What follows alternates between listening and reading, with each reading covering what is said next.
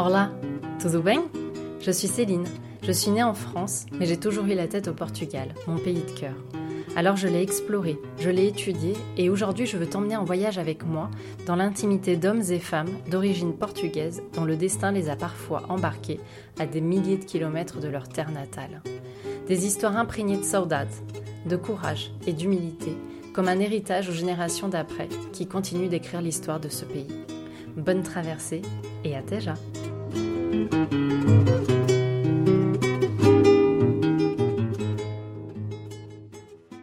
Pour ce nouvel épisode, j'ai eu le plaisir de recevoir Chris à mon micro, que vous connaissez peut-être mieux sous le nom de la Harissa, groupe de rap hip-hop mêlant des textes en français et en portugais, ainsi que des sons de fado et de musique folklorique. Dans cet épisode, Chris nous partage ses inspirations, puisées dans les récits de son grand-père et de son père partis de Seixas pour rejoindre la France, mais aussi dans la saudade de Suéter qu'il anime depuis toujours. Lors de cette conversation, Chris nous raconte ses souvenirs d'enfance, ses débuts dans le rap, son envie de s'en sortir et d'avancer dans ce projet malgré le peu de soutien qu'il aura des radios de l'époque. À travers la musique, il souhaite donner de la visibilité à la communauté portugaise et au pays sans passer par les clichés qu'il déteste tant. Comment faire changer les mentalités et ne plus entendre parler de racisme quand on continue à voir se multiplier les sketchs humiliants et toujours autour des mêmes thèmes, souvent peu originaux? Mais si, vous savez, les poils, la moustache, la femme de ménage et le chantier. Dans cet épisode rythmé au son de la harissa, vous découvrirez les projets de Chris et l'histoire de son dernier titre sorti il y a quelques jours, Oshala. Plongez dans un récit sans filtre et à Teja. Bah moi, je suis la harissa, Chris. Je suis franco-portugais. J'ai fondé euh, la harissa, qui était donc euh, au tout départ un, un groupuscule de plusieurs euh, personnes. Donc euh, j'étais pas forcément tout seul, mais depuis le départ, j'ai écrit tous les textes et fait toutes les musiques de ce truc qui fait que je suis l'artiste aujourd'hui, Larissa. Donc euh, je viens de, je viens de, je suis né en banlieue parisienne, je viens de Cergy 95, j'habite à Bondy depuis une quinzaine d'années. En ce moment avec les émeutes, bon, on va dire qu'il fait un peu chaud. Et je déménage euh, bah, Là je, suis entre deux cartons là, au moment où je te parle, donc euh, je déménage pour me rapprocher euh, de, de, de chez Mickey. Voilà, côté Disney. J'ai roulé un peu ma bosse et puis voilà. Sinon, bah, de père et de mère, euh, de papa portugais, de mère française.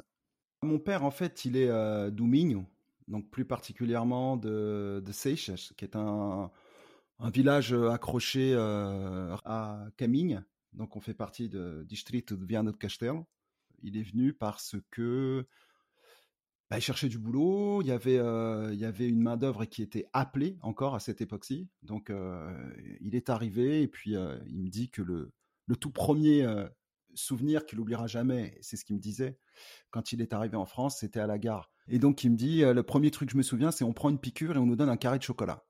Et on est tous à la queue leu comme ça. Et je dis ah d'accord, ok. Donc bon, ça c'est quand tu grandis, tu vois, il t'explique des petits trucs comme ça et tu dis ok. Et il venait rechercher un peu son père qui avait euh, euh, donc mon grand-père qui avait euh, bah, déjà été de, devant lui. Il a il pas pas transité par les baraques, les baraquements de Saint-Denis parce qu'il avait des amis qui étaient là-bas puisque comme on le dit si bien dans alors comme je l'ai dit dans un texte avec Linda de donc paix à son âme, hein, elle est morte il y a a pas si longtemps les Portugais, quand ils arrivaient en France, ils n'avaient pas forcément euh, accès au HLM, donc euh, il fallait qu'ils se démerdent un peu par leurs propres moyens. Je sais pas, je pense parfois je me, ou alors c'est moi qui essaie de me convaincre, j'en sais rien, mais je, je, pense que la réalité euh, pour les Portugais a pas toujours été euh, aussi rose que ce que voulaient bien nous le raconter nos parents, parce que nos parents, ce qu'ils voulaient, c'était qu'on se sente euh, intégré en fait en France. C'est pour ça que d'ailleurs on a plus de Kevin que de José euh, ou de ou de je sais pas trop quoi, mais bon bref de Stéphane, de Eric, de, Christophe, de je ne sais trop quoi. Donc, euh, je pense qu'ils avaient pris conscience avec cet épisode très fort en arrivant en France qu'il fallait euh, essayer d'intégrer en tout cas euh, les enfants et de les, mettre au mieux. Donc, je pense que c'est ça en fait le départ, de, le départ commun qu'on a tous, que ce soit toi, que ce soit moi, que ce soit l'entièreté des, des, des, gens qui sont nés de parents portugais en France, bah c'est ça. Lui, quand il est arrivé, c'est ce qu'il me dit, ce qu'il m'a raconté. Tiens, je l'ai encore eu au téléphone ce matin, puisque maintenant il vit euh, bah, au Portugal définitivement avec ma mère, qui est donc française et qui s'est acclimatée en fait à toute cette culture portugaise. il me disait qu'il avait très très froid aux mains, c'est ce qui l'avait c'est ce qui l'avait frappé d'entrée de jeu quand il était sur le chantier. Que quand il a vu la neige, il s'est dit ah tiens c'est la première fois que je vois de la neige parce que même si on est du nord de Portugal, le nord du Portugal c'est quand même déjà l'extrême sud de l'Europe, on va dire ça comme ça, soyons clairs. Donc voilà, donc il y avait plein de trucs comme ça qu'il découvrait et puis il m'a dit oui, il a vu là, comme, comme, il, disait souvent, c'était une autre époque. On n'a pas, pas vécu les premiers arrivants, on n'a pas vécu votre époque à vous. c'est différent, donc on peut pas, on peut pas comparer en fait. Nous, on est né ici et on a été balancé dans une France où oui, effectivement, bon, bah, on en parlait tout à l'heure en off qu'on a commencé, où il y a des problèmes de racisme et puis d'autres, d'autres, des personnes qui le sentent, d'autres, qui le sentent pas. Mais en tout cas, le racisme existe même si certains Portugais ne, sentent pas le racisme ou ne l'ont jamais subi. Moi, je sais que j'ai beaucoup de copains, d'amis qui sont noirs, arabes, de, confession juive et tout ça, qui me disent Moi non plus, j'ai jamais subi le racisme. Bon, ça ne veut pas dire qu'il n'existe pas, en fait. Ou j'ai pas subi l'antisémitisme, ça veut pas dire qu'il n'existe pas. Il y a des gens qui l'ont, qui l'ont jamais ressenti, et tant mieux pour eux d'ailleurs, tant mieux pour eux. Donc euh, voilà. Après, pour ce qui est de mon père, ce qu'il me disait, c'était qu'au début, bah, il avait effectivement euh, il a, il a, il a assisté à ces espèces de ratonnades. C'est-à-dire, euh, on courait euh, après euh, les Arabes et on les foutait dans la flotte. Il me dit, bah ça, nous, les Portugais, on l'a connu aussi aux alentours de Conflans-Sainte-Honorine. D'un seul coup, on ne sait pas pourquoi. Il y avait un bal, un truc, et puis hop, ça s'énervait et on courait. Tiens, bon, on va chasser du Portugais. Alors, ah, lui, il courait, il prenait ses, jambes à son cou et papa, papa, papa. Avant, avant de se faire balancer. Bon, après, ça, les choses ça, c'était pas le quotidien de tous les Portugais. Tu me demandes ce que mon père il a vu. Bon, il a vu des trucs comme ça. Et puis quand il en parlait, je dis ah ouais, d'accord. Chérie, ça y est, on est arrivé. À ma mère que tout va bien. Mon père l'embrasse de Paris. Je t'écris d'un bidonville. 400 000 Portugais parqués. Autant de rats, les enfants ici sont effrayés. Pour ces raisons, avant de t'accueillir le petit et toi, il va falloir attendre un peu, mais du travail j'en ai déjà. Les HLM accueillent les étrangers d'ex-colonies en priorité. Les Portugais, eux, n'y ont pas accès. Voilà, tu comprends pourquoi il va falloir attendre dans cette taudis, y'a même pas en guise de veste et un saut. Avec mon père d'ici la fin de l'année, on pense pouvoir vous faire venir toi et maman en France le temps qu'on puisse mettre une somme de côté pour acheter. Même petit, ça nous suffira. Et puis par la suite, on verra les gens des baraques. C'est comme ça qu'ils nous appellent. Je t'embrasse, mais ouais, mort. Moi, je me souviens mon grand-père qui écoutait euh, beaucoup de fado, plus que du folklore par exemple. Et j'ai un père qui est parti du Portugal vers ses 17 ans et qui était chanteur de balles, mais pas de balles genre pimba pim, tu vois, c'était genre le délire un peu crooner, tu vois? tu vois ce que c'est, non, les crooners, c'est les mecs un petit peu à la Frank Sinatra, New York, New York. je disais, ouais, c'est bien.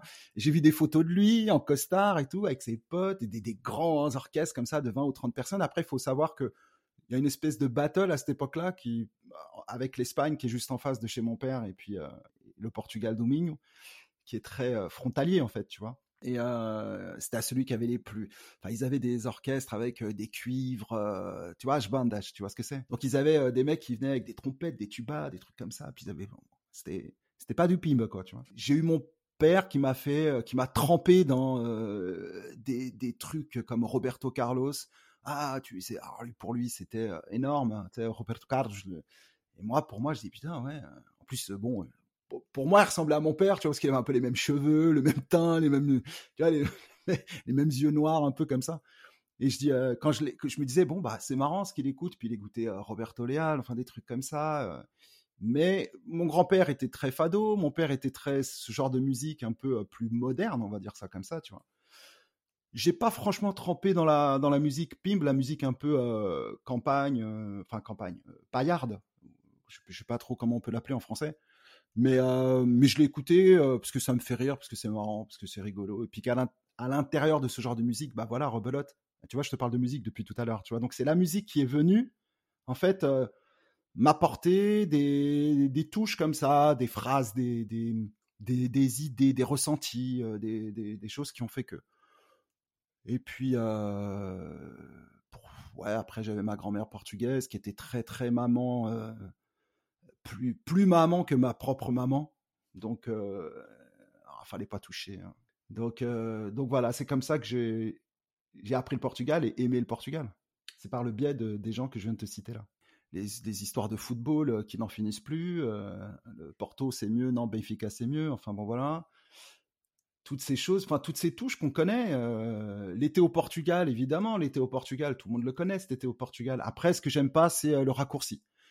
Quand tu parles avec ta propre famille ou des gens qui sont là-bas, ah mais toi, tu connais le Portugal qu'au mois d'août? Bah oui, si tu veux. Enfin évidemment, quand tu as 10 ans, tu connais que le Portugal au mois d'août. Quand tu as 20 ans, tu vois le Portugal autrement. Quand on a 30, c'est encore différent tu fais une balance et tu te dis bon bah l'air de rien, euh, même si nous on se plaint en France, euh, quand tu vois que le SMIC au Portugal euh, c'est une catastrophe, faut être honnête. On devrait avoir une espèce de SMIC européen, on a un SMIC misérable au Portugal, faut être clair, net et précis sur ça. Pourtant les pourtant les prix, bah, as été les prix à la pompe, tu as mis de l'essence sûrement.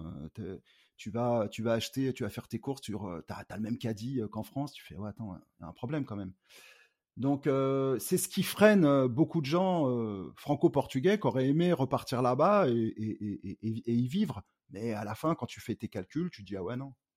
Je l'ai appris avec ma grand-mère portugaise qui faisait comme elle pouvait parce qu'elle nous gardait et, et j'essayais de parler le portugais avec elle. Enfin, je parlais portugais avec elle, mais elle, comme elle essayait de me franciser son portugais, je te raconte pas, il y avait, des exemples. Ah non, mais c'était fabuleux. Il y avait des trucs quand elle disait tu veux du beurre? Euh, au lieu de me dire euh, elle me disait catch boy. Elle m'a mistura de beurre et de je sais pas quoi, pourquoi oi à la fin, c'est hey boy. Alors, c'était, on est, elle était, bah, voilà, c'était un, truc à mourir de rire. Moi, je me rappelle quand on allait au Portugal, que ses sœurs, elle regardait ma grand-mère. O que é? Que tu disseste agora ao? Boy? O que boy?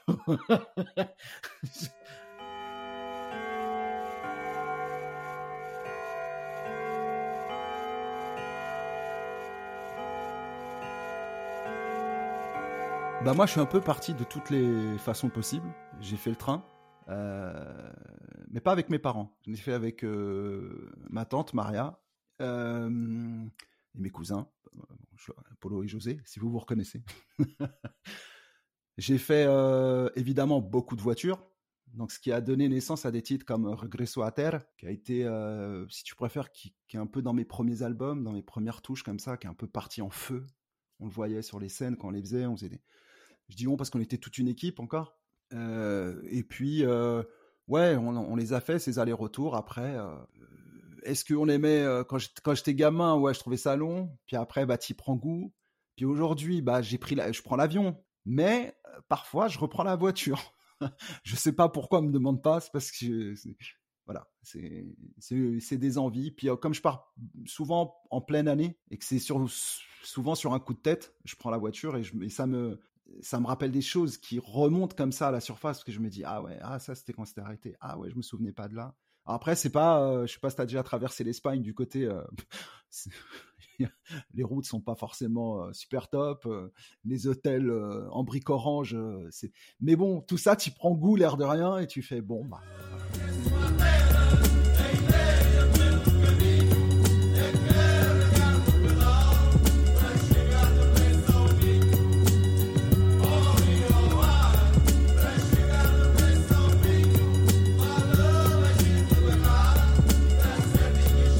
on surtout du temps euh, à Seychelles parce qu'évidemment, mon père, ne voyant pas sa famille de toute l'année, il fallait bien qu'il reste là-bas. C'est en, devenant la Harissa et en commençant à traverser le Portugal avec euh, Mécène que j'ai pu euh, bah, visiter le Portugal du nord au sud, en passant par l'est et l'ouest.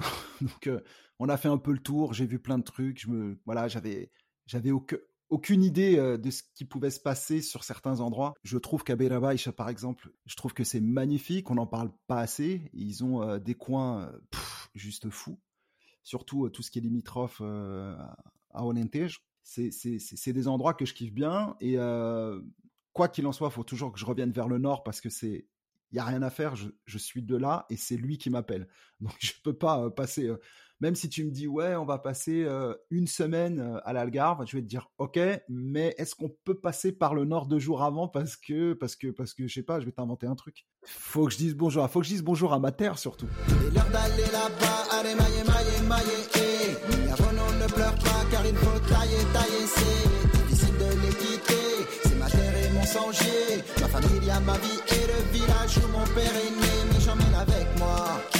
la J'ai pas remis ça sur mes enfants, je pense que ça se fait naturellement. C'est pas moi qui l'ai voulu absolument, c'est que eux maintenant ils ont pris goût à aller au Portugal. Et puis tu sais, euh, j'ai des enfants qui sont très jeunes encore et qui, euh, bah, tu sais, quand, ils vont là-bas, euh, ils te sortent des trucs comme ah c'est pas comme en France, les gens. Ah les gens sont pas comme en France. C'est-à-dire parce que ça, c'est pas un truc qui vient du mois d'août. C'est pas parce qu'il y a du soleil, c'est pas parce qu'il y a la mer. Tu vois, c'est j'ai des les, enfants. Je sais pas si tu, partages euh, mon avis ou pas, mais tu as des enfants de 10-12 ans là-bas. Quand tu parles avec eux, tu dis ah ouais non, c'est des ils sont déjà adultes. Il, y a une autre approche en fait, tu vois. Euh, après, bon, évidemment, ils font leur truc d'enfants.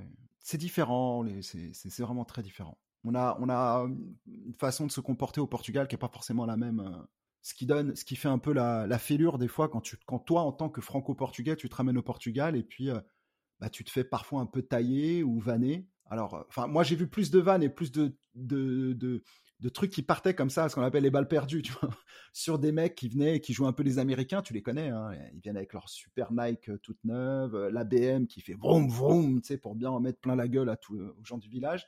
Et ça, j'ai pas, ça c'est pas un kiff que j'ai depuis que je suis tout jeune. Ça, c'est quelque chose que j'ai essayé de fuir parce que c'est pas, je vais pas au Portugal pour ça. Je vais pour me ressourcer et, prendre euh, et prendre du bon temps et surtout me retrouver. Tout ça pour dire que bon, le Portugal, quand on le vit, euh, on peut effectivement le vivre comme un vacancier au mois d'août et on peut le vivre tout simplement euh, comme portugais d'âme et de sang. C'est ce que je fais.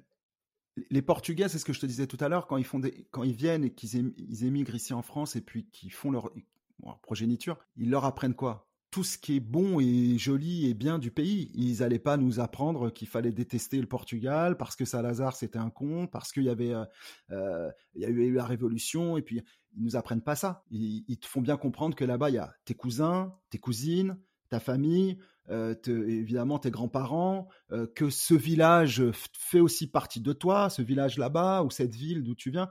Je le vois bien quand je fais des concerts en France. Je, tu sais, souvent on s'amuse à faire. Euh, il y a le Portugais du Sud, ah, t'as trois, as trois mecs qui lèvent la main. T'as les Portugais du Nord, ah là ça crie. Puis alors, quand, euh, euh, Portugais du Centre, ça crie. Puis quand Portugais du Nord, bah c'est mort. T'as as cassé, as cassé le toit. On, vient tous, on provient tous d'une immigration.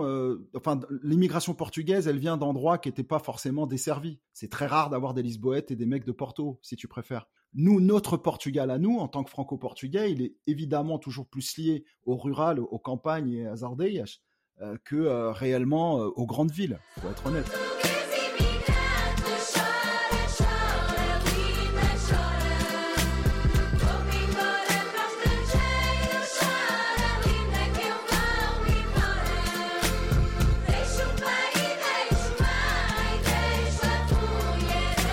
J'ai appris le Portugal de la même manière que les autres, mais avec toujours un œil, avec une approche un peu différente. Par exemple, je vais dire un truc tout quand j'étais en maternelle, euh, qu'on était euh, encore, on était encore en cité HLM à, à Conflans-Sainte-Honorine, justement, c'est là que j'ai fait mes, premiers pas. Ma mère a déboulé dans une école pour, euh, s'est énervée, moi je, moi je comprenais pas, j'étais petit, j'ai vu les papiers voler partout et tout, parce qu'à la cantine, tu sais, quand t'es petit, bon, bah, ils, avaient mis dans l'assiette du, du, du hachis parmentier, et nous, à la maison, on n'était pas habitué à manger du hachis parmentier. Alors, hachis parmentier, tu c'est une purée avec des, petits bouts de viande dedans. Et moi, je sors une connerie, je dis, ah non, je mange pas, il y a des crottes de nez. Ça fait rigoler, ça fait rigoler les copains. Et là, la bonne femme qui servait à la cantine, qui me dit, ah, euh, tais-toi, toi, euh, chez vous, vous mangez que des, que euh, je sais plus trop quoi, et des pois chiches. Ma mère, elle a entendu ça, ni une ni deux, elle est partie là-bas, et bon, bah, elle a gueulé, quoi. Donc j'ai plus ce, regard-là parfois euh, sur euh, cette espèce de relation qu'il peut y avoir entre les Français et le Portugal. C'est pour ça que j'en veux énormément aujourd'hui euh, à des espèces de je citerai pas leur nom, c'est pas intéressant. Des espèces de mecs qui font des trucs sur YouTube. Que ça, ça va là, qui parler comme ça là. Je me dis ouais, c'est marrant, c'est rigolo. Ça me rappelle au début tonton Joachim ou tonton tonton Carlos des années 60-70 qui avait un peu cet accent-là. Mais ça me je pense pas que ce soit une bonne image pour nous les Portugais. Déjà, tout, tout ce qu'on mange sur la tête, tout ce qu'on euh, tout, tout, ce a comme étiquette, comme cliché, je pense pas que ce soit une. Je, comprends pas en fait où on veut où on veut aller comme ça. C'est pas c'est pas le Portugal ça. Ça c'est le Portugal.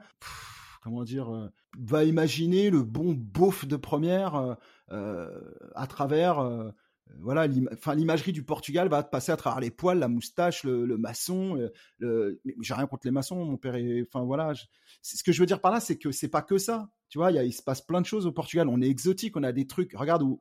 La dernière fois, je, parlais avec quelqu'un qui me disait Ah, c'est trop bon, les pastels de nata. Bah oui, mais bon, t'as attendu 30 ans pour. Ça fait 30 ans que je connais ça, moi, tu vois. T'as attendu combien d'années pour. On a, on n'a pas le droit. Parfois, je me dis, en tant que Portugais, on n'a pas le droit d'amener des trucs en France parce que sinon, c'est deg, c'est deg d'entrée de jeu, c'est pas bon. C'est euh, comme dans, je sais pas. Alors, tout, tout ce truc-là de euh, sketch, mono-sourcil, euh, une dent en moins, je suis crade, je pue, machin. Bah ouais, faut pas s'étonner après que, même si nous, on s'autoflagelle avec ces conneries-là, faut pas, faut pas s'étonner que, bah, une partie, en tout cas, de la France continue à nous mettre cette étiquette je trouve ça honteux, tu vois, alors qu'il se passe tellement de belles choses de l'autre côté, comme les, pastels de nata.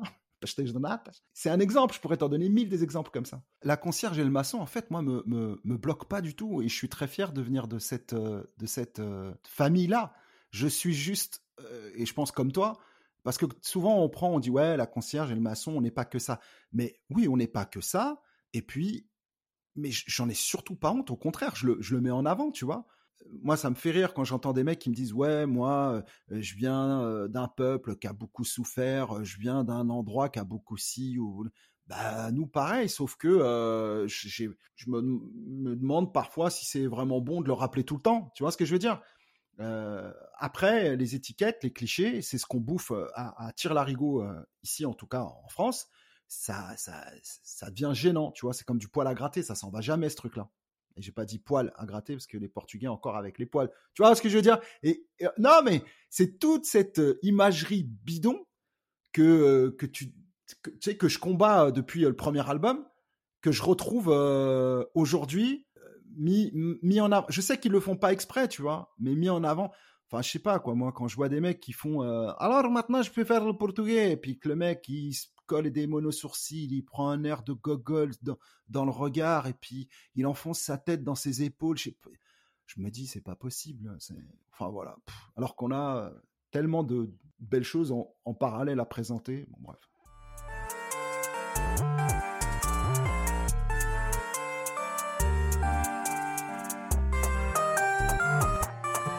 Parlais pas portugais du tout à la maison en fait. Comme ma mère comprend, elle comprend le portugais, mais elle parle pas du tout le portugais. Mon père, bah, il utilisait toujours euh, bah, le français, donc euh, c'était une tannée euh, parfois pour parler portugais. Je me suis amélioré avec les années parce que je m'y suis intéressé et parce que j'ai aimé et puis parce que je trouve que cette langue, elle sonne, elle claque, elle est, elle est belle. Moi, je me souviens, tu sais, je vais te dire un truc con et c'est là que tu dis, bah on a, c'est de ça dont on a besoin, c'est Béatrice Dalle, qui est en interview à la télé et qui, euh, et qui dit Ah, moi j'adore la langue portugaise, je trouve qu'elle chante, elle chuinte, elle est superbe, je, ah, je, resterai des heures à écouter les Portugais parler.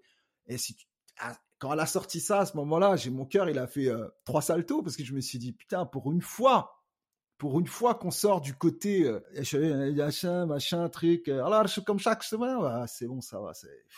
Et tu te dis, putain, mais mortel, quoi. Tu vois, il y a quand même, ce sont ces gens-là qui font, euh, quand par exemple ils partent euh, au Portugal sans a priori, qui font, euh, qui font la publicité d'un Portugal et pas que Lisboète, pas, pas, pas que d'un Portugal carte postale, tu sais, Lisbonne, ses rues étriquées et ses couleurs de. Oui, bien sûr, mais il y en a un peu partout, ça en fait, tu vois. Quand tu te balades d'un point à l'autre du Portugal, évidemment, tu auras plus de, de maisons blanches côté Algarve ou, même au, au nord, tu auras plus de pierres, de trucs comme ça. Mais tout le Portugal, il est un peu fait comme ça, tu sais, c'est des petites ruelles, des, des azulejos partout, et, ça, c'est des choses que j'aimerais qu'on mette plus en évidence. On parle que de Lisbonne parce que tu as des gens qui font la publicité de Lisbonne parce que c'est la capitale ou de Porto maintenant qui est en train de devenir à la mode et tant mieux parce que si tu me demandes à choisir, je suis plus attiré par Porto par exemple que Lisbonne, même si j'aime beaucoup Lisbonne, tu vois. Mais je sais pas, il y a un truc à Porto, il y a une ambiance, il y a une magie. Et ça, les gens comme les acteurs euh, français, type Béatrice Dalle ou autres, qui viennent avec, euh, qui rapportent aux yeux des Français euh, de France une image, une belle image comme ça, bah, pour nous, c'est bon. Ça nous, ça nous permet de, de pouvoir montrer d'autres choses derrière, parce qu'il y a d'autres choses derrière. Tu sais, moi, je, je vois par exemple tout le, tout, tout le nord du Portugal qui est beaucoup plus sauvage, où il y a beaucoup moins de tourisme. qu'on soit un pays de tourisme, c'est bien. Qu'on reste un pays de tourisme, ça peut pas. Donc aujourd'hui, on peut faire de belles choses euh, au Portugal. Oui, il y a beaucoup de, Français qui s'expatrient euh, à Lisbonne, qui s'expatrient sur Porto, qui s'expatrient sur tous les retraités euh, sur l'Algarve. Mais est-ce que c'est pour l'amour du, pays? Est-ce que c'est pour... on sait bien qu'en fait, il y a une relation thune là-dedans, tu vois? Est-ce qu'on va être limité à ça? Est-ce qu'on pourrait aller un petit peu plus loin? Expliquer que, voilà, on n'est pas que ça. Je sais pas. Mais en tout cas, on pourra pas compter sur les gens qui nous mettent dans des clichés, ça c'est sûr et certain. Mon pays c'est une dinguerie. Des plages à l'infini, du soleil de vrais amis, respecte les canards, je te l'ai déjà Il y a une communauté euh, portugaise, c'est celle, celle-là qu'on est en train de parler, qui euh, veut être toute petite et être la communauté silencieuse, celle qui fait pas de bruit. Moi, tu sais, je travaille, mon, mon, la personne avec qui je travaille directement, c'est mon, bras droit, c'est enfin, même plus mon bras droit, c'est un peu ma moitié du coup, c'est Silver. Donc, il travaille avec moi et lui, il est d'origine asiatique, il est asiatique, d'origine asiatique. Il est né en France, euh, de parents euh, chinois.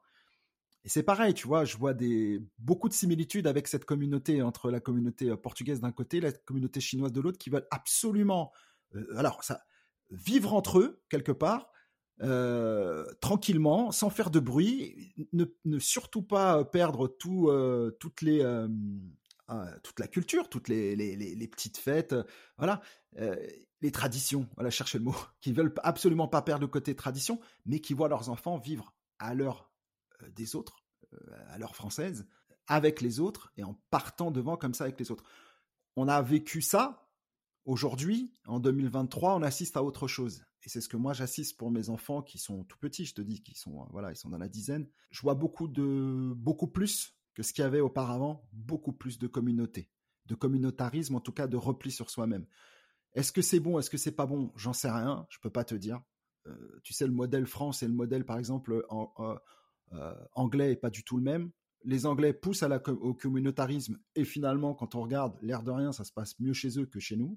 Donc, est-ce qu'il faut que les gens, est-ce que le vivre ensemble, c'est vraiment ça qu'il faut pratiquer Ou est-ce que c'est respecter les communautés qui veulent vivre entre communautés? Ça, c'est différent, tu vois, parce que dedans, tu as le mot respect d'un seul coup. On parle ouvertement. Moi, ce que je n'aime pas, en fait, aujourd'hui en France, s'il y a quelque chose que je n'aime pas, c'est ce mot vivre ensemble. On ensemble, on peut vivre ensemble en étant chaque communauté. Ça ne veut pas dire que je vais pas aimer euh, la communauté euh, indienne, que je vais pas aimer la communauté maghrébine, que je vais pas aimer la communauté euh, africaine ou antillaise ou tu vois, je, vais aimer, mais je veux vivre mon Portugal à moi. Et je pense que les Portugais aujourd'hui, il y a une espèce de sursaut euh, identitaire qui est en train de se faire dans toutes les communautés en France et que, c'est pas euh, assimilé par tout le monde. Tu comprends ce que je veux dire? Et tu as des gens qui se réveillent portugais sur le tard parce qu'ils savent qu'ils le sont dans le fond d'eux-mêmes ils ont tenté, ils ont tenté, ils ont ramé, ils ont ramé, mais tous les remet, tous les poussent et tous les rattrapent. Mais ça ne veut pas dire pour autant qu'ils sont pas des vrais Français. C'est ça en fait qui me, c'est la différence que je fais entre le système France et le système anglais. Il y a deux façons de faire.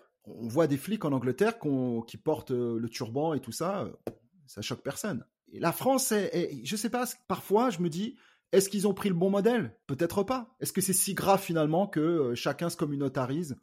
J'en sais rien. Je peux pas dire si c'est bien ou si c'est pas bien aujourd'hui, tu vois. Je regarde juste, je vois que ça se fait tout seul. Mais ça me fait pas flipper, ça me fait pas peur, en fait. On est, on est en Europe, on n'est pas aux États-Unis. Aux États-Unis, ils ont fait quoi? Ils ont mis les Indiens, ils les ont parqués, ils ont dit tiens, ça c'est une réserve indienne. Moi, je voudrais pas qu'ici on dise tiens, ça c'est une réserve, ça c'est une réserve, je sais pas, j'en sais rien, euh, Portugal, et puis il y a que les Portugais qui vivent là-dedans. Euh, non, mais force est de constater, on est bien d'accord, il y a beaucoup plus de Portugais. Euh, tu prends par exemple Île-de-France, tu, sais bien que les Portugais ont voulu rester un petit peu connectés entre eux et que dans le 94, tu auras toujours plus de Portugais que euh, forcément euh, autre part. C'est comme ça, ça s'est fait tout seul. Personne n'a parqué personne. oui, je te dis la vérité, moi, il y a des rues dans lesquelles je préfère me balader parce que, tiens, j'ai trois cafés portugais, j'ai deux, deux boulangeries portugaises, j'ai un boucher au fond qui me fait ce que j'aime bien, qui, comme là-bas. oui, quand je passe dans cette rue, je suis bien, j'aime, mais ça ne veut pas dire que je vais pas aimer d'aller dans d'autres rues. Ça ne veut pas dire que je vais pas aller fréquenter le quartier chinois. J'aime bien le quartier chinois aussi, tu vois. Il y a des choses comme ça qui me paraissent bizarres des fois parce que quand on dit oh les gens ils veulent vivre entre en, communauté, bah oui mais si on se sent mieux, ça veut pas dire qu'on t'aime pas, ça veut dire on se sent mieux. Donc euh, je comprends pas cette crainte, cette peur du communautarisme. Après, bon, s'il devient, euh, devient, euh, si c'est le communautarisme pour pour vivre que entre soi, ça c'est pas bon. Pour moi, à mon avis, c'est pas bon. Mais on peut faire les deux. On peut faire les deux. Je, enfin, je suis désolé, quoi. Si je préfère le Porto que le Ricard, c'est pas pour ça que je suis communautariste, tu vois. Je veux dire une connerie comme ça. Non, mais tu vois ce que je veux dire? Euh, je, je, on, peut, on peut très bien préférer être portugais et préférer les croissants que, le pasteur de natte le matin parce que euh, on est plus habitué, que c'est qu'un peu, ça va être un petit peu notre côté euh, très France.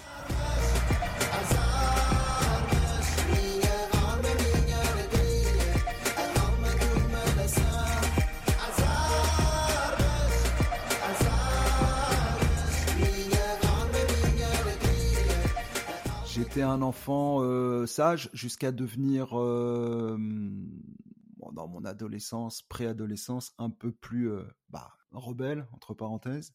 Je pense que c'est à travers le rap que j'ai pu tout balancer. J'ai occupé bah, mon enfant, il y a, y a, le côté enfant, après il y a le côté pré-ado et après il y a le côté ado. Euh, enfant, bah j'étais un enfant calme, très très malade parce que j'étais, euh, je faisais, euh, enfin je faisais de l'asthme à tire-larigot, donc j'étais sous, sous traitement et tout, donc j'ai eu beaucoup de, j'ai pris beaucoup de distance avec le parcours scolaire normal. Je suis parti une année complète après, on va dire comme ça, en Auvergne pour reprendre bah, du souffle. Hein, et puis arrêter un peu tout, tout, ce qui était cortisone et compagnie pour, essayer de soigner ce, truc-là, quel asthme.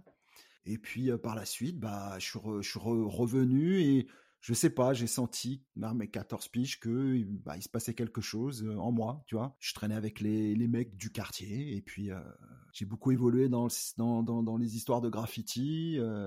et après, bah, j'ai connu les, les, les histoires bah, de quartier. Voilà jusqu'au jour où à à peu près à 19 20 ans j'ai été présenté au tribunal de Nanterre et j'ai donc j'étais avec ma mère pour port d'armes illégales avec toutes ces histoires bêtes et méchantes et là elle m'a demandé qu'est-ce que tu veux faire de ta vie? Et c'est là que j'ai réfléchi, j'ai dit non, je peux pas continuer à faire l'imbécile. Moi qui étais un enfant très sage et qui suis en train de devenir, je sais pas justement, tu vois. Donc j'ai projeté toute cette cette ambiance, euh, ce côté un peu sauvage qu'il y avait en moi dans la musique. Et c'est comme ça qu'après, j'ai cheminé pour, pour m'en servir de ça pour, euh, pour aller vers la harissa.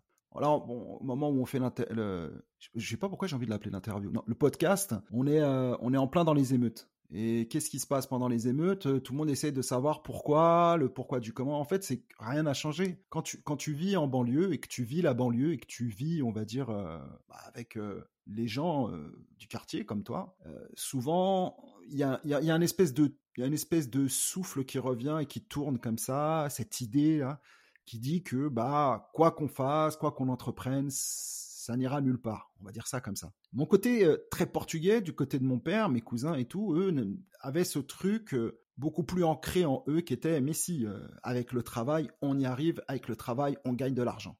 moi je sais pas, j'avais un côté où je disais oui, oh, tu parles quand tu es à l'école et qu'on te dit euh, qu'est-ce que tu veux faire, tes résultats sont trop moyens, euh, faudrait peut-être penser, euh, ouais, tu dis, bah, je vais faire comme mon père. Donc tu sais, tu as toute cette ambiance qui vient et qui, qui, te dit, bah écoute, tu vas arriver à rien, puis tu vas à nulle part. Et ce truc-là, bah en fait, c'est du négatif. Et pour transformer ça en positif, bah l'air de rien, c'est où il t'arrive des galères et à un moment donné, bah moi pour moi ça a été le côté euh, ah merde, je suis quand même euh, avec euh, j'ai ma mère à ma droite, je suis là, voilà, tu vas prendre du sursis, enfin voilà, machin, tu te dis bon, bon première et dernière fois ou première première fois d'une longue liste derrière, tu vois. Et là, tu prends un peu conscience et tu te dis non, il faut vraiment que je fasse quelque chose de ma vie, malgré le fait qu'on entende que bah, on va arriver à rien, que, que, que tout est trop difficile, trop haut. C'est pour ça que c'est très important les gens qui t'entourent. Moi, je vois par rapport à mes enfants, je veux pas que euh, ils se fassent pourrir par cette mentalité. C'est c'est ce qui fait qu'aujourd'hui, par exemple, au moment où je te parle, bah, je vais déménager, mais beaucoup plus pour mes enfants que pour mon, mon, bien à moi. Parce que je veux pas que cette mentalité les enferme. Et tant, tant que les, les, bah, ces, ces jeunes-là qui, qui font des conneries sans jamais trop savoir pourquoi ils les font, parce que je te promets que si tu les attrapes un par un, ils te diront tous, ouais, de toute façon, en gros, il y a nos futurs. C'est le côté, il n'y a pas, ouais, bon, on connaît euh, la suite, euh, il n'y a rien pour nous, et patati et patata. Si tu t'enfermes là-dedans, c'est mort. Si tu t'enfermes là-dedans, c'est mort. Donc moi, je sais pas, j'ai eu la chance, j'ai eu euh, aussi des parents qui m'ont qui m'ont bien expliqué que si, il y avait plein de choses qui étaient faisables, mais qu'il fallait les faire comme ci et pas comme ça. Moi, j'habite très tôt, donc Erani, Sergi. Et très tôt aussi, je m'éloigne du, du, du, cocon pour vivre un peu ma vie tout seul, mais je reste toujours sur les alentours de Sergi, Sergi-le-Haut, Vauréal. Et toute cette zone-là, bah, j'ai plein de copains, plein de potes, et puis on fait tous donc du rap. Voilà. Et en grandissant, je me dis que voilà, je suis, bon, mais il me manque un truc. dedans, il faut que j'inclue quelque chose qui est de moi, que je sens au fond. Donc quand je commence à le faire, je sais que je suis critiqué.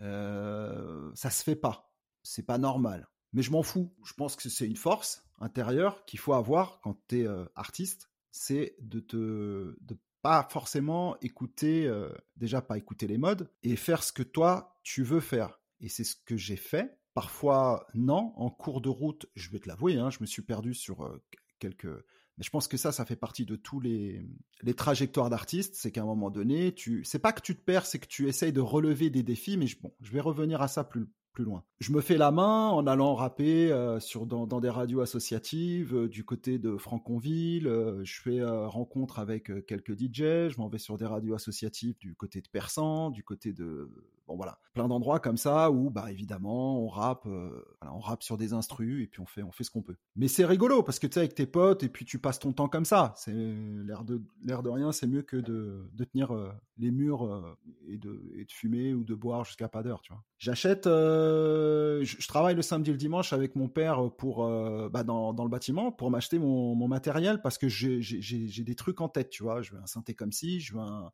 truc comme ça, mais ça vaut hyper cher. Donc, je vais me lancer là-dedans et puis on va y aller petit à petit. Et puis j'ai appris la musique comme ça. Mon père, lui, il a l'oreille. C'est quelqu'un qui est très doué et qui est un mélodiste en fait. Je pense que je tiens ça de lui. J'invente des mélodies assez euh, facilement.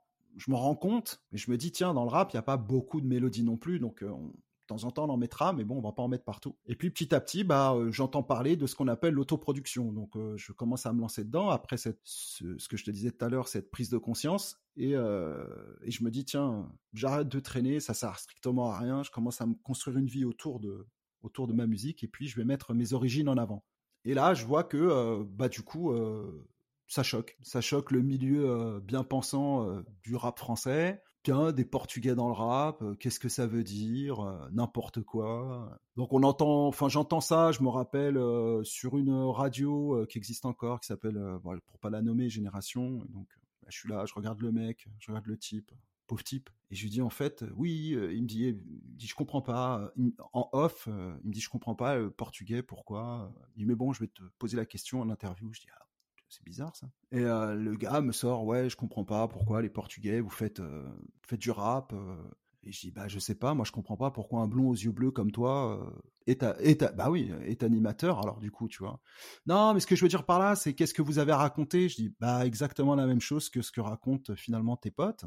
Parce que là, depuis tout à l'heure, tu me parles de, de des, gens qui sont en place et, qui sont issus des mêmes bah, de la même base que, moi, quoi. Base immigrée, base de fils d'immigrés, base de voilà. Ouais, mais euh, il y a de moins en moins de Portugais qui vivent en quartier. Je dis bah euh, désolé, excuse-nous, on fait on fait au max pour euh, tu vois pour pour en sortir aussi en même temps, tu vois. Donc parfois on y reste par choix. Il y en a aussi qui restent par choix, hein, qui se disent je préfère rester tu vois dans un HLM et puis et puis finalement tu vois, il y a pas de mal hein, à ça. Et puis finalement me construire une super baraque au pays, je sais pas. Tu vois, il y en a qui l'ont fait ou pas donc, euh, en fait, je, et là, tu es obligé de stopper les interviews et dire, écoute, c'est quoi, si tu veux faire un, si tu veux faire de la géopolitique, va falloir qu'on soit clair parce que là, je comprends pas en fait là où tu veux en venir. Ouais, mais vous avez été les plus gros esclavagistes au monde. Je dis, les plus gros esclavagistes au monde? Je dis, mais alors, en ce cas-là, je dis, si c'est ça, ce que t'as, ce que t'as dans la tête, je dis, qu'est-ce que je fais euh, sur euh, ce truc-là? Moi, j'ai, mis, j'ai qui en esclavage Et donc, du coup, tu te dis, oh là, attends, c'est quoi ce truc-là? On est, en train de rentrer dans quelque chose qui, qui va pas.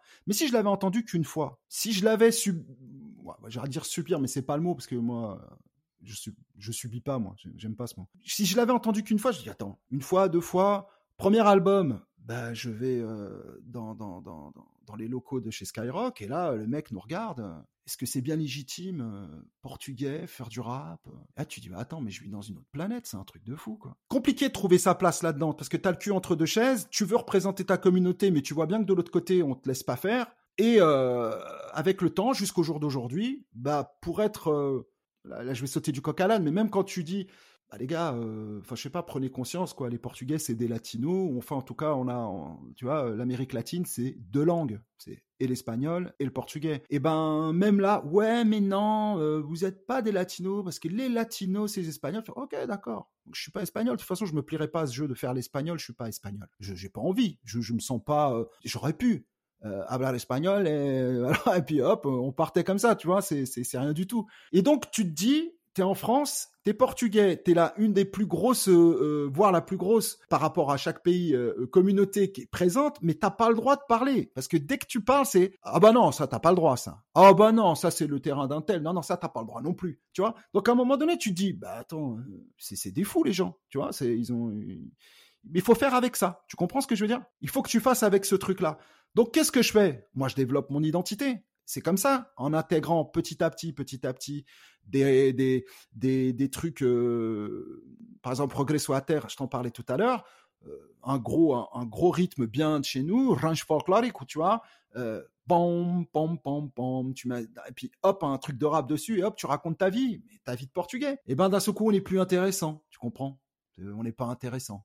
Alors, alors que le dimanche à Bamako, c'est le jour du mariage, c'est très intéressant, tu comprends? Toi, c'est pas intéressant. Toute la différence, elle est là, en fait. Et, c'est, et là, tu te dis, ah ouais, d'accord, donc en fait, je vais, c'est pas grave, je m'en fous, en fait, tu vois, parce que je vais passer mon temps à essayer d'expliquer le Portugal à des gens qui le voient comme quelque chose de pas terrible, de cliché.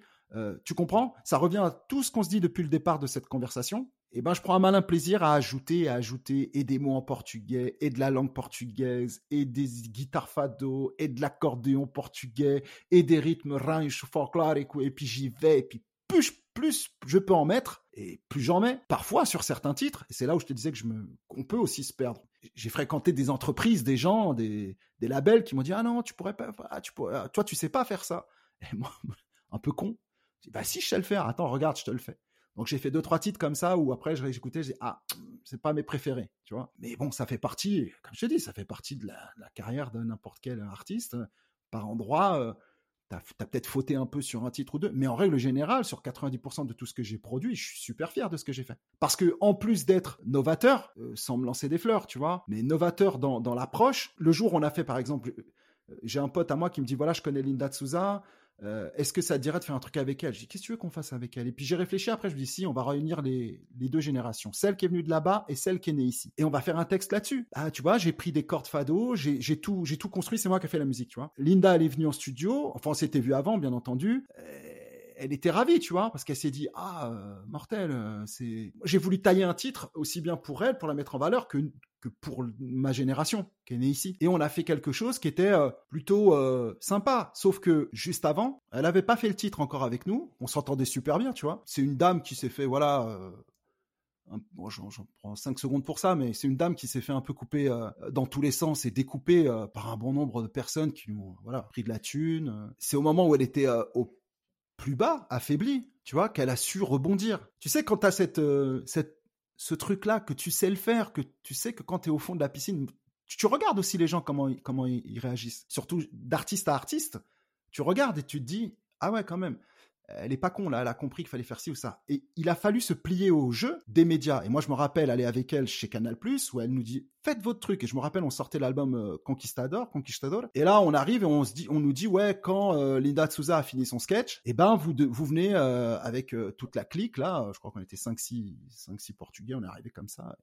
Et on fait on fait Conquistador machin. Je vois on arrive et tout. Mais je regardais le sketch dans les loges. Parce que tu, me parles de est-ce qu'on subit le racisme, le patati, le patata. Juste avant ça, dans les loges, on a les espèces de gardes du corps à la con, ils m'occupent comme ça, là, tu. Et il y en a un qui se tourne vers l'autre, il fait Oh, la ça euh, pourquoi vous êtes pas appelé la morue? Et là, je dis Aïe, c'est bon, ça part en cacahuète parce que j'ai des mecs qui commencent à s'énerver avec moi. Ouais, comment tu parles, patati patala? Je dis Bon, ça c'est rien, c'est truc de, de teubé. Mais non, double couche. Linda Souza est en train de faire un sketch sur Canal, et là, à ce moment-là, qu'est-ce qui se passe? Ça parle comme chache. Oui, maintenant je fais du rap. J'ai dit, mais elle m'a pas prévenu qu'elle allait faire ça. Je me dis, ok, donc en fait, pour rebondir, faut se plier à ce game-là. Non, c'est pas possible. On était vraiment, euh, et encore aujourd'hui, hein, quand je te dis les sketchs clichés, racistes, enfin, euh, Axel Lafont, pour pas la citer, qui fait ses sketchs et puis euh, qui enlève, qui enlève, qui s'habille avec des bottes en caoutchouc jusqu'aux pieds, qui s'est collé deux perruques euh, sous chaque bras, qui dit non, chez nous le Portugal, chalet, on fait la danse. Et elle trappe des mains comme ça, et nous on doit arriver à ce moment-là pour faire euh, Conquistador. Et là, je te jure, je, suis bloqué, il y a un blanc. Mais j'y vais quand même, tu vois. Et c'est quand je tourne ma tête que je vois ça, je fais ah putain, c'est quoi ce truc. Et quand je sors, j'ai été la voir. Elle se fait démaquiller. Alors c'était bien. Je dis non, c'était nul. Je dis ce que t'as fait, c'est ridicule. Je dis tu oserais euh, faire euh, le blackface et arriver avec des gants blancs euh, et faire bonjour à Didon Didon. Je dis tu le ferais pas ça? Je dis pourquoi tu le fais pour nous? Et là tu sais elle a, elle a fondu là. Tu vois, elle s'est dit ah merde. elle est restée bloquée dans son truc. Et je me rappelle, je, sens mon bras, on me tire par le bras, on dit ah ben c'est bon, c'est des cons, on s'en va. Je dis putain, je dis c'est ça l'expérience, l'expérience télévisuelle que je viens de que je viens de subir. Là, je subis là, que je viens de subir. C'est on est dans le ridicule le plus total. On est dans un espèce de truc ultra raciste. Je suis désolé. À ce moment-là, je me dis ah non, là j'ai j'ai pas j'ai pas bien fait les choses parce que bah, du coup je me suis fait prendre au piège. Tu comprends?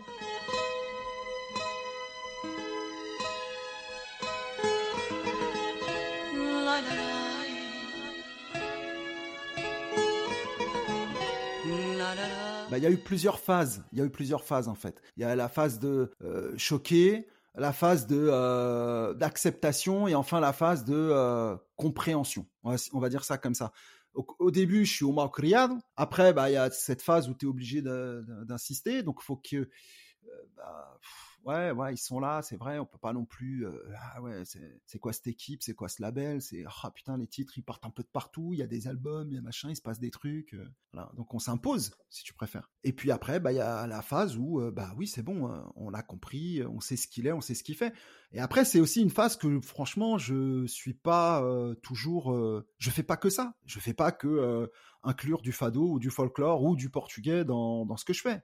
Il y a parfois des titres qui sont très très rap, d'autres qui sont un peu moins.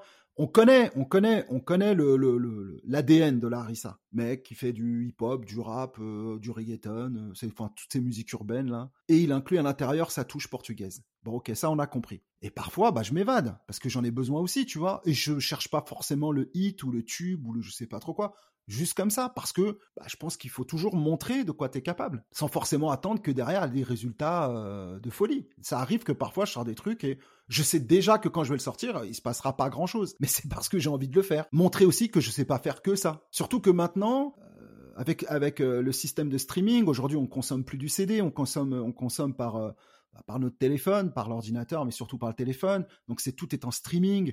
Bah ça a changé la donne. avant on sortait des albums pour que tel album avec toi, que tu l'emportes partout. Maintenant c'est plus titre par titre. Il y a beaucoup d'artistes qui ont laissé tomber les albums pour sortir du titre par titre. Bah, quand tu fais du titre par titre, faut faut, faut surtout pas te mettre dans, dans, dans l'esprit que tout ce que tu vas sortir, ça va forcément être un hit, un tube ou je sais pas quoi. Tu as des endroits où tu vas où t'as envie de le faire parce que c'est ton côté artistique qui te dit fais-le et pas ton côté calcul.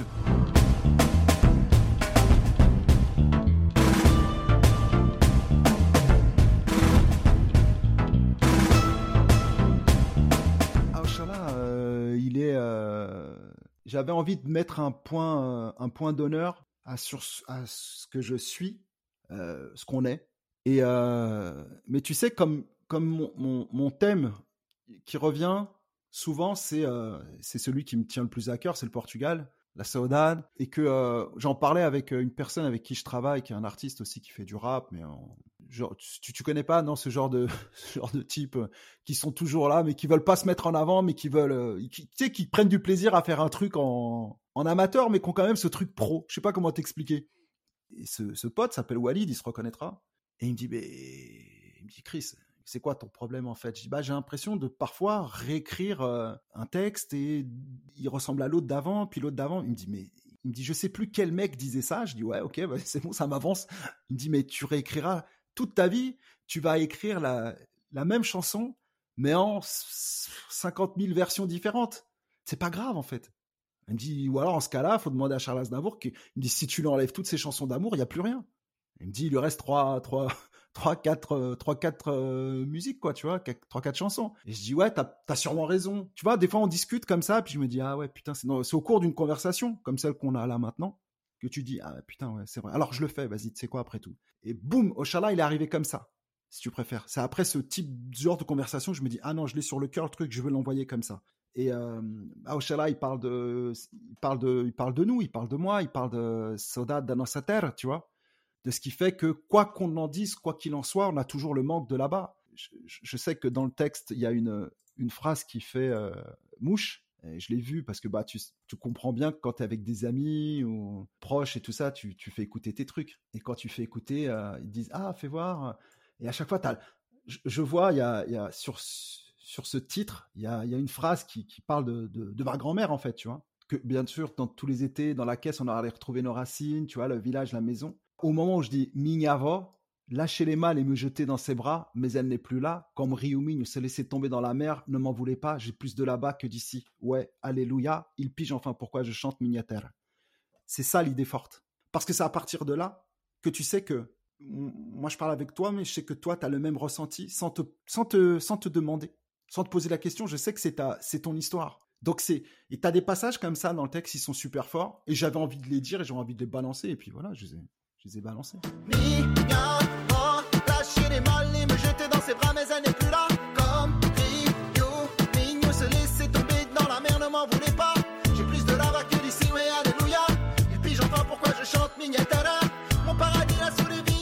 Non, les scènes, en fait, on a, on a produit, euh, je dis encore on parce que c'est toute une équipe. Donc Carla et Polo en tête de liste. On a produit, euh, enfin eux ont produit, moi je suis juste derrière et j'appuie, euh, ce qu'on appelle les noitada portugaises, qui sont euh, des espèces de grands regroupements comme ça où on essaie de mettre au maximum le Portugal en avant parce que, enfin je crois que c'est la, première fois qu'on a vu 3000 et quelques personnes se réunir autour d'un phénomène qui était le phénomène des, des alors, euh, ceux qui savent pas ce que c'est rouge, c'est simple, c'est euh, tu viens dans ces folklore, euh, mais habillé comme si t'allais en boîte de nuit, quoi, tu vois.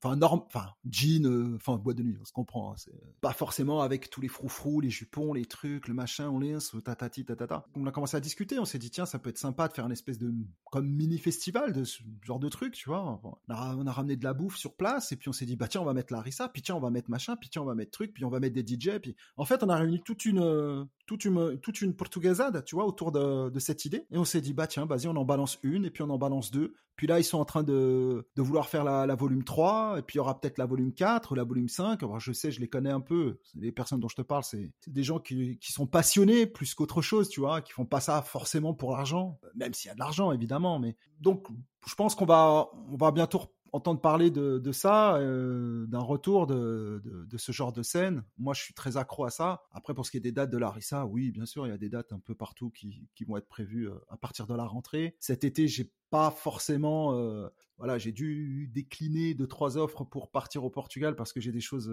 à, réaliser là, ici. Mais je le, ouais, peut-être l'année prochaine. Ouais, ouais, y a, en tout cas, des dates, oui, il y en a, il y en a plusieurs qui arrivent.